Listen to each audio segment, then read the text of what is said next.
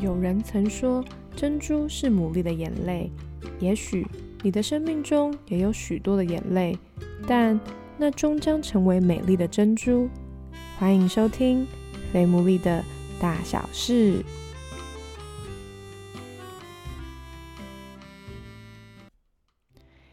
Hello，大家好，我是 Sarah，欢迎大家收听我们最新一集的《肥牡蛎的大小事》。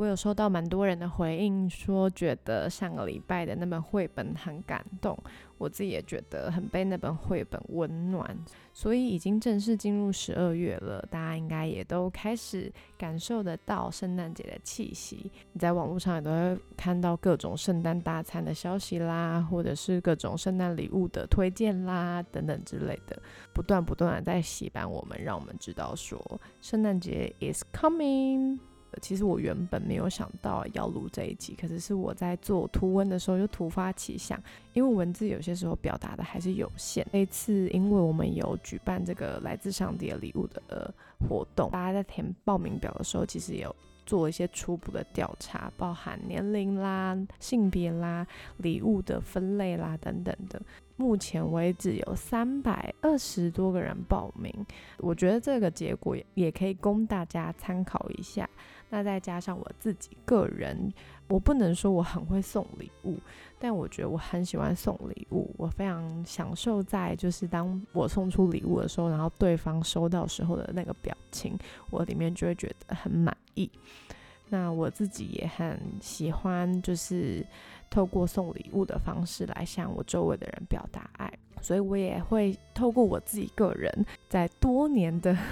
送礼物的过程中，然后跟大家分享我一些些的小小的浅见，再更低调的来分享一下，就是关于我们这一次的礼物指南的，真的是一些细节跟一些小小提醒的地方。所以在今天的节目开始之前，如果你还没有报名我们十二月十六号的活动的朋友的话，非常邀请你要来赶快报名哦，因为我们就是也快了，基本上就是不到两个礼拜，所以期待跟大家见面，这真的是一个非常。快乐跟兴奋的时候，今天的主题其实就是想要先让大家知道，不论你是想要送什么样的礼物，基本上只要你用心预备礼物，我都觉得那是一份好礼物。就是礼物基本上没有所谓的好坏，除非你根本就。只是随便在预备，那当然收到的人应该也不会开心到哪里去。礼物就是一个心意的呈现，我也是一个很喜欢收礼物的人，但我觉得那个收喜欢收礼物的感觉，真的不是因为那个礼物的价格。我觉得看到那份礼物的时候，是因为会让我知道我是被纪念，我是被想起来的。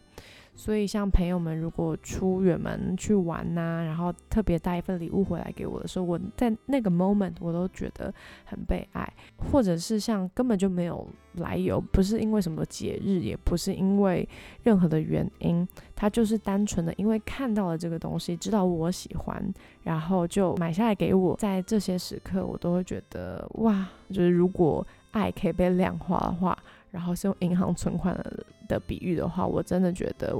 这个举举动对我来讲，那个爱的存款是非常非常非常高的。礼物本身它就是有一个很直接的在告诉对方说我很在意你，甚至我愿意记得你的喜好。不过其实像圣诞节，我们多数的时候都是以交换礼物的形式嘛，所以你根本就不太可能。知道说对方的喜好是是什么，因为你也不晓得对抽到的人是谁，所以我觉得这个交换礼物的难度又比较高。那我们这次就是有分为八个面向，然后觉得诶，如果你在预备礼物的时候，不论你收礼的对象是谁，其实你在预备礼物上面都可以有一些新的一些想法，或者是参考的依据。那首先呢，就先来公布一下我们这一次调查的结果。第一名，我原本会以为是点子，但没有想到，其实第一名不论是男生女生都是票券类，然后最后一名呢就是食品类。其实我觉得最后一名食品类并没有到特别的意外。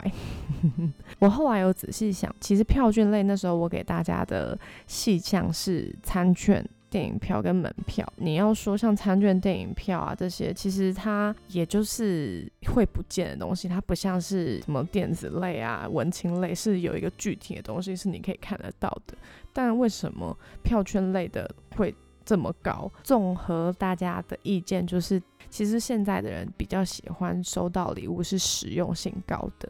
那我自己个人就发现，其实除了实用性高之外，不论是餐券或者电影票，其实它都是一种在制造回忆。就是你餐券通常都会送对方是双人餐券嘛，所以他可以选择他要跟谁去吃。那电影票其实当然也是，它不是只是像食品类，就是吃掉之后就没有了，所以它基本上还是有一定程度的回忆的成分。票券类真的算是很安全的选择，但是我有些时候会觉得票券类会给我一种比较冰冷的感觉，因为它比较像是 OK，我就给你一个。让你可以跟别人出去呃享受的时间，就一个收礼的人来讲，当然我觉得会很开心，因为就觉得哇可以吃到好吃的东西，很快乐。但我觉得某个程度，如果其实可以附上一一个卡片或者是短短的文字，让对方知道说啊，其实你送他这个礼物的目的跟意义是什么，我就觉得很不一样。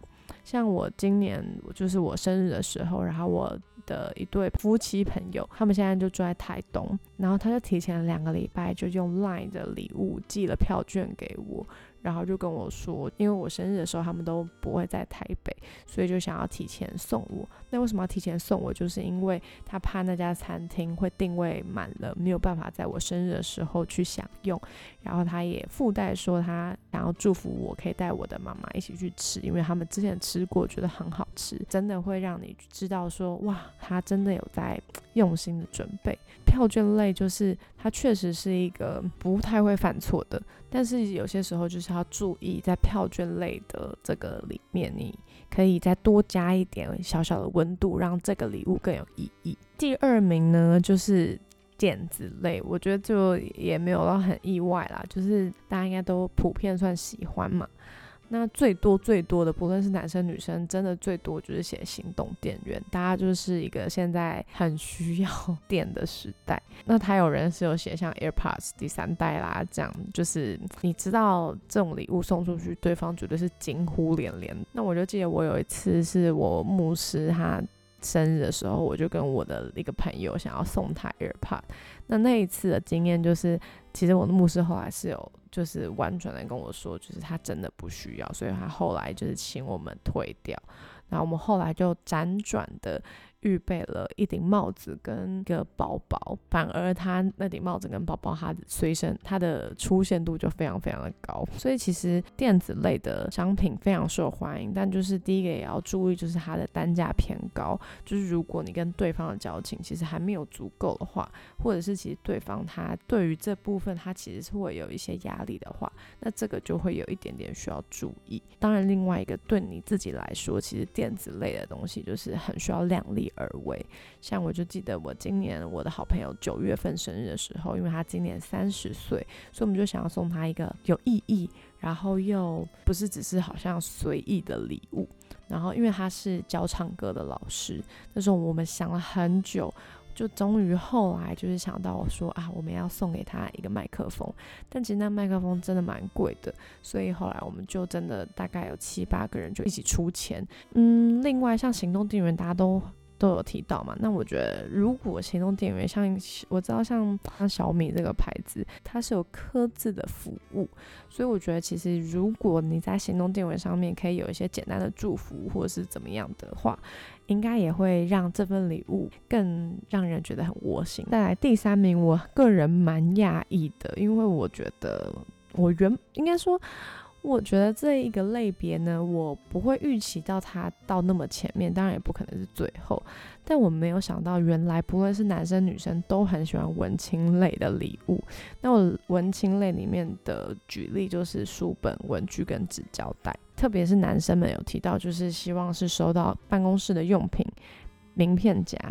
或者是房间的摆饰。而且他们都有强调就是要好看的。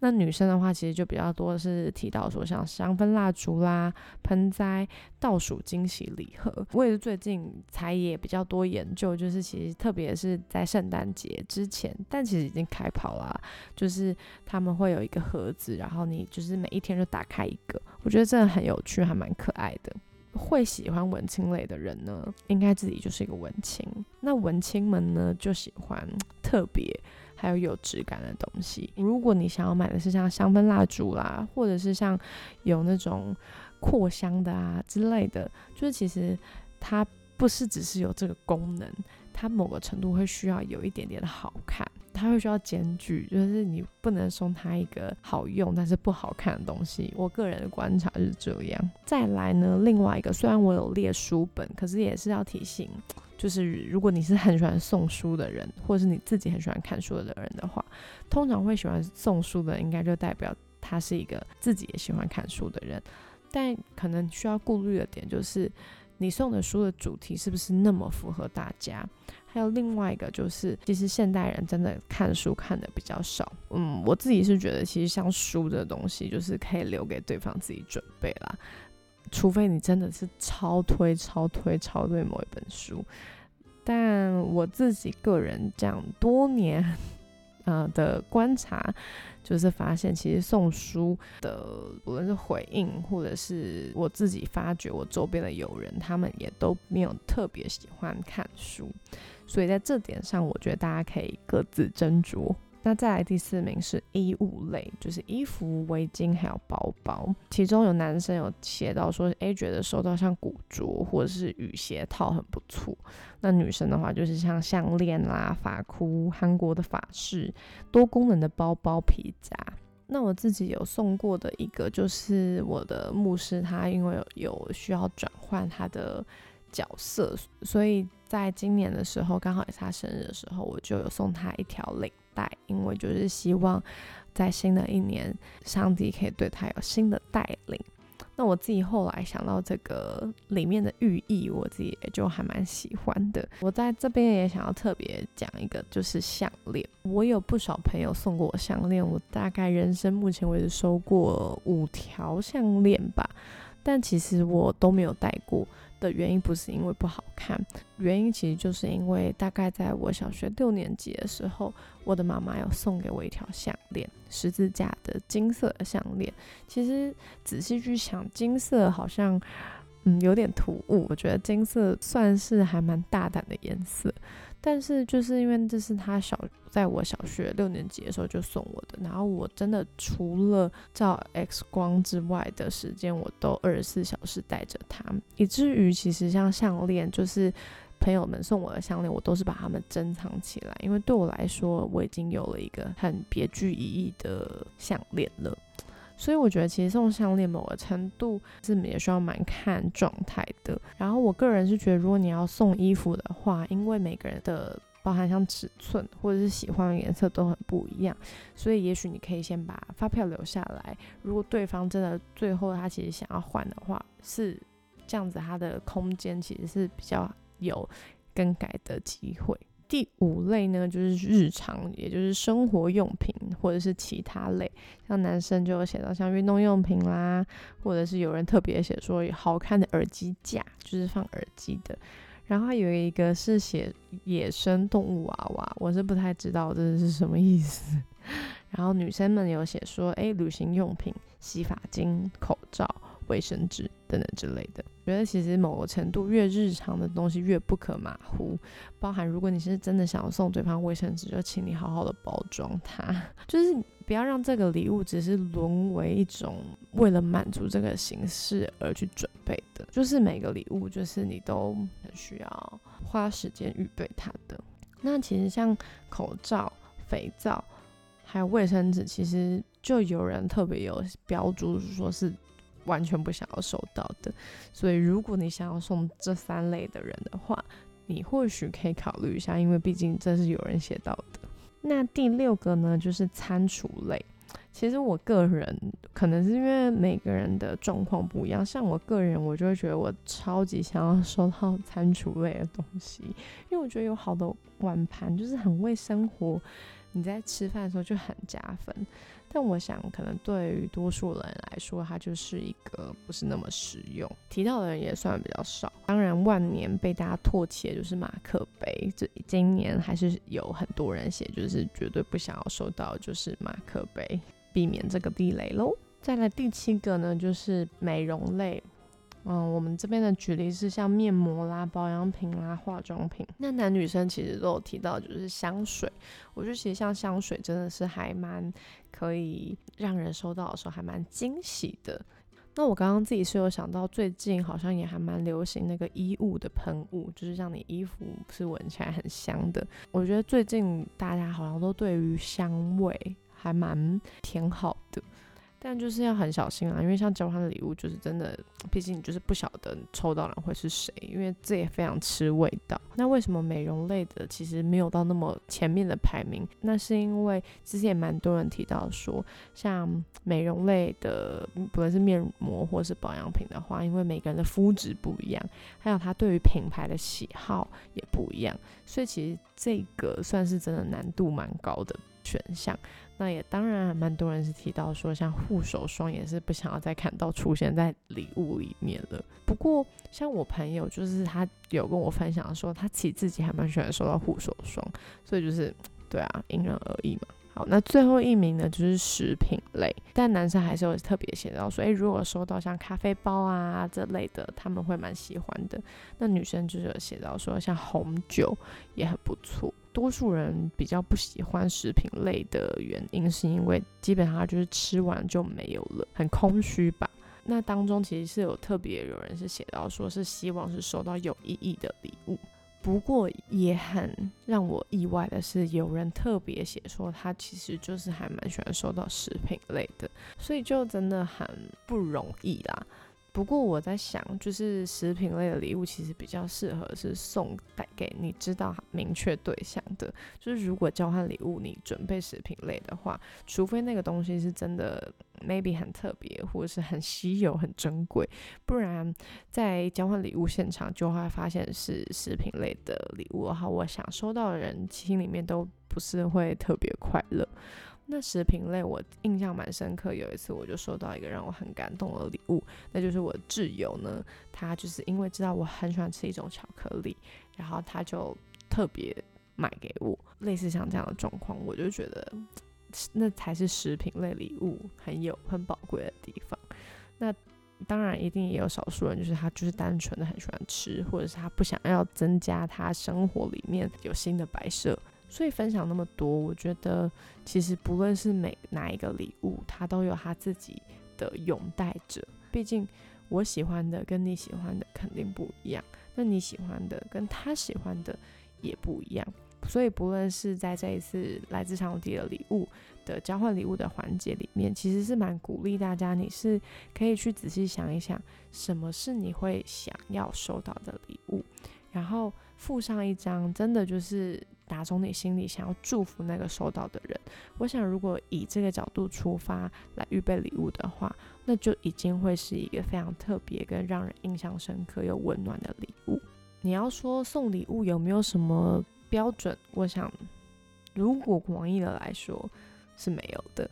但如果狭义的来说，当然它会有一些的细节是可以去注意到的。我觉得还是回归最一开始说，只要你用心准备礼物，那就是好的礼物。所以每一种类型的礼物其实都有人会喜欢。就希望今年的圣诞节对你来讲也会是一个很特别的圣诞节，不论是你在预备的过程，或者是你收到礼物。都可以让你度过一个有别于过去的圣诞节。这一集就很意外的可以跟大家分享到这一些，我自己很喜欢这个主题。那希望这个主题也可以对你今年在挑选礼物上面也有一些新的思考方向喽。那就祝你挑到好的礼物，也祝你收到很棒的礼物。这一集就到这边，我们就下一集再见喽，大家拜拜。